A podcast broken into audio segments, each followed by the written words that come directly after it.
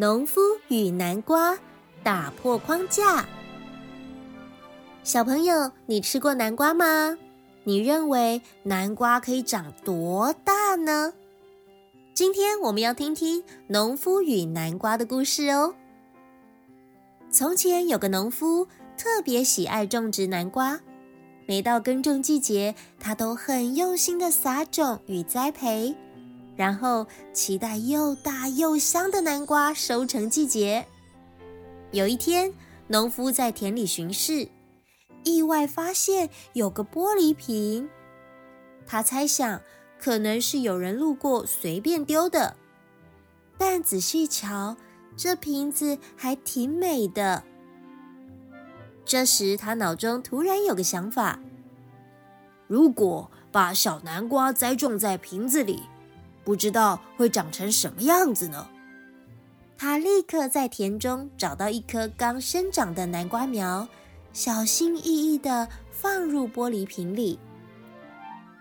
过了几个月，收割的时候到了。农夫到田里做最后一次视察，看见田里的瓜苗都已经长成大南瓜了。这时，他突然想起。不知当初那个在美丽瓶子里的小瓜苗会变成什么样子呢？农夫走到当初放玻璃瓶的位置，看到小南瓜虽然塞满了整个玻璃瓶，但与其他栽种在田里的南瓜相比，因为受到限制，只能长成玻璃瓶的形状。农夫看着瓶子里的南瓜，再看看田里的南瓜。田里的南瓜拥有大自然无限的生长空间，但瓶子里的南瓜只能在狭小的空间里苟延残喘。原来瓶子的限制对南瓜的成长有这么大的影响啊！听完这则故事，请想一想，瓶子里的南瓜为什么长不大呢？